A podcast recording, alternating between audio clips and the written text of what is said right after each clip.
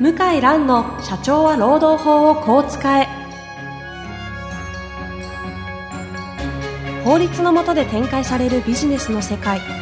ポッドキャスト社長は労働法をこう使えは弁護士の向井蘭が経営者の立場に立って経営者が知っておくべき労働法の基礎だけでなくビジネスに関する法律の問題を分かりやすく解説します。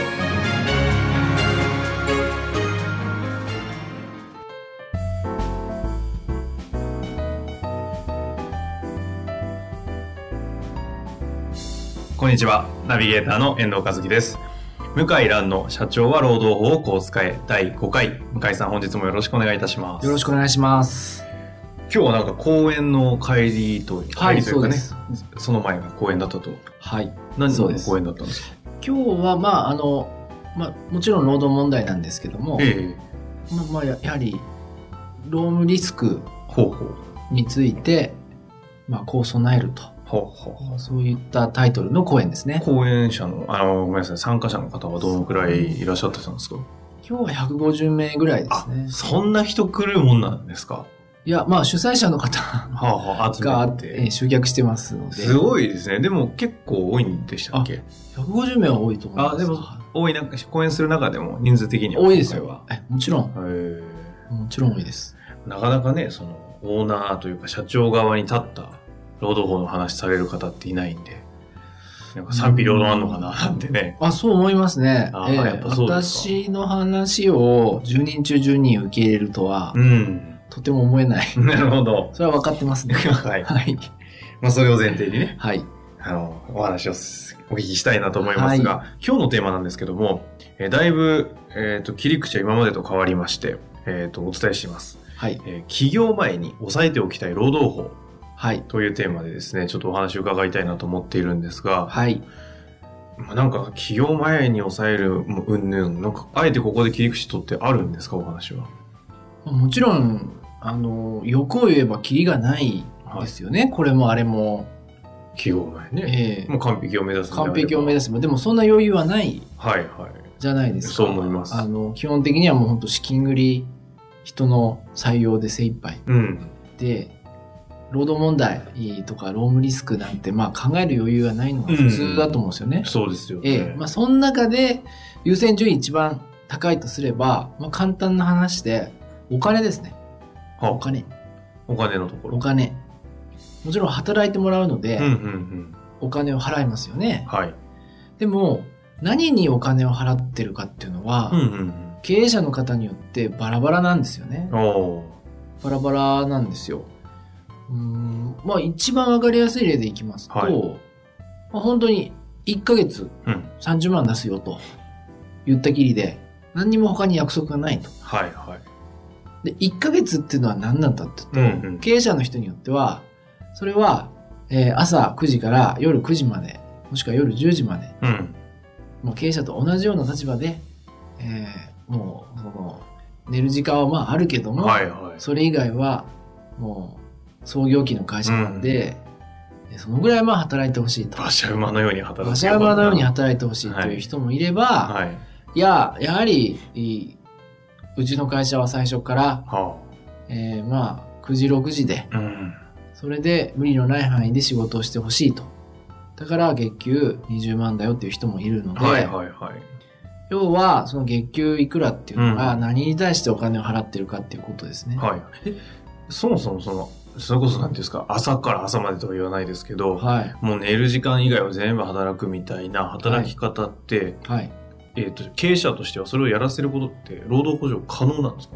えー、とですね、うーん、結論から言うと可能ですね。あ、そうなんですか、はいへえ。可能です。ほうほうほう。はい。まあ、何らかの合意ですね。就業規則なり契約書なりの合意と、はい。あとその1日8時間を超えた場合のサブロック協定があれば、ああ、そっかそっか。で、かつ割増賃金払ってれば、うん。基本的には適法ですね。へえ。えー適法ではあるんですが、は実際は経営者によってうんうん何にお金払ってるか曖昧なことが多いので、うん。はいはい。結局その、後でですね、人間関係がこじだった時に、あまあ、残業、未払い残業代があると、訴求みたいな感じですか、はい、言われたりすることが結構多い。うん。で特にめ、特にトラブルが多いのは、日給いくらですね。日給いくら？はい。はい例えば、1日1万円うんうん。払うよって言った時に、遠藤さんだったら、はい。どういうイメージですか ?1 日っていうと。えー今、なんかよく日当いくらのバイトみたいなイメージで言えば1日って8時間、マックス8時間かなという印象ですけど。思いますよね。はい。でも、忙しい会社の場合は、8時間で終わらない場合もありますよね。うん、てか、普通普通はないですよね。はい。で、そういう場合は、8時間超えた場合、ほう。給料もらえるかってことですよね。へえ、どうなんですか？えっと、例えば日当1万円の仕事です。はい感覚的には、いどうせ8時間だなと。はい。けど、12時間とか14時間とか働かされた時に、はい。もう請求したいですね。請求したいですよね。はい。ええでも経営者は、できないと思ってる人が多いんですよ。えっと、経いや営者、。俺の会社は、日給1万払ってるから、おうおうおうまあ、多少10時間ぐらいいいじゃないかと。うんうんうん。そんなのは分かってるだろうと。ええまあ、あと場合によっては、10時間で1万円っていう契約を、は約束をする場合もありますよね。あ、うんうんはい。ありますね。で、うん。はい。で、私が申し上げたいのは、はい日本の労基法は、1時間いくら、うん。もっと言うと、1分あたりいくらで計算する仕組みになってるんですよ。分分。厳密に言えば分ですね。さすがに秒はないんですけど、分なんですよ。分でもびっくりですけど。びっくりですよね。はい分刻みで計算すると。ほ1分超えたらどんどん給料が上がっていく仕組みなんですよう。ね。で、今の社長さん、創業期の社長さんは、えそんなの考えるわけないですから、正直言って。日給1万はい終わりですよ。他にお金払う気はもともとないですよね。えまあでも、す経営者のね、方君の立場に立てばそんな気はします。そんな気になっちゃはうんですよね。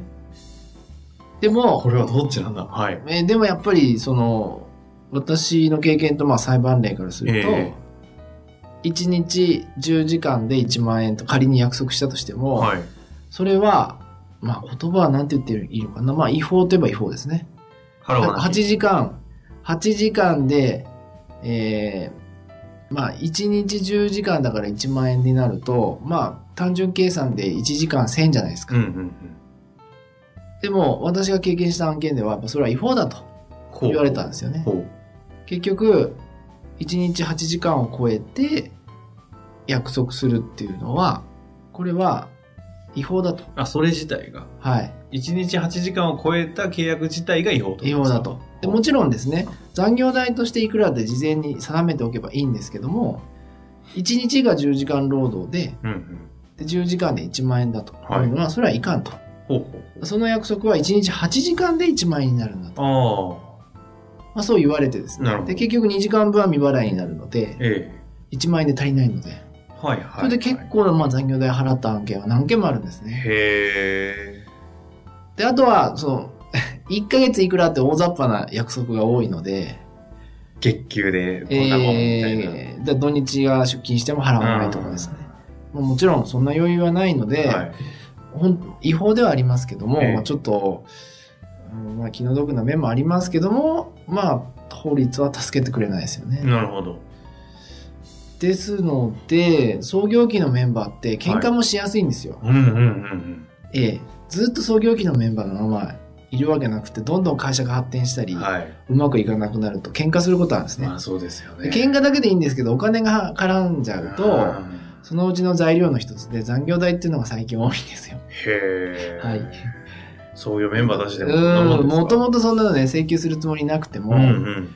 まあ、そういう手段として残業代請求ししてるのかなっていう案件がありますね。ですので、あなたはこれに対していくら働いてもらって、えー1時間で言ったらいくらだよと。なるほど。まあ書かないまでもですね、意識はしていただくと。ええ。で、やっぱり土日働か、働いてもらうってことは、うんそれなりの対価が本当発生するっていうのはどっかに心の中にちょっと留めていただいて、なるほど。リスクを考えないと、うん労働集約型のですね、えースタートアップ企業は、はい。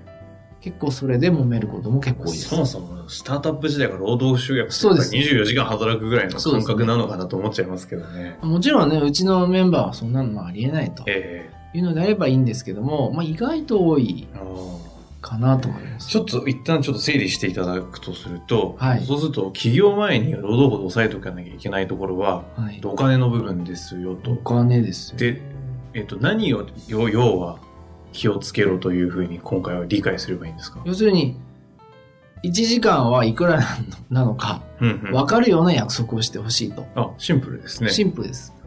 じ要するに時給が。時給が分かる。るような約束にしてほしいと。はうん、まあ、10時間で1万円っていうのも、8時間超えると日本の場合、あの、1.25倍になるあ。ので、はいはいはい。計算できないんですよね。うんうんあの、はっきり計算できないじうん。ゃなですか。ないるほどなるほど。そうですね。だから、時給がいくらで逆算して、逆算じゃないか、時給いくらで、で、何時間働くといくらになるっていうふうに分かるように、まあ、していただく必要がありますね。企業前にそこですか？そうしないと、まあ、その、起きる可能性として今まで見てきた事例で言うと、結果的に、あの、時給の訴求とかで揉めたりして、はい。そこの、なんですか、未払い部分っていうところを徴収されて苦しむ社長多いと。多いですね。あ結局、あの、仲悪くなって辞めたりですね、うんするので、辞めること自体は、そんなに、はいはいはい。退職に対して問題は起きない。そうですね、方針が違うとか。えただ、それを恨みに思ってえうん。請求する場合があって、そっかそっか。そこを立て、というかその、論争点にしちゃって、そうです訴えてくるケースが。えーで、表を見てないので、ああ、ですよね。あ創業した時点とか特にね。で約束が曖昧だし、はい。まあ、労働時間も長いので、あ結構なお金が発生してあ、しまう。なるほどですね。わかりました。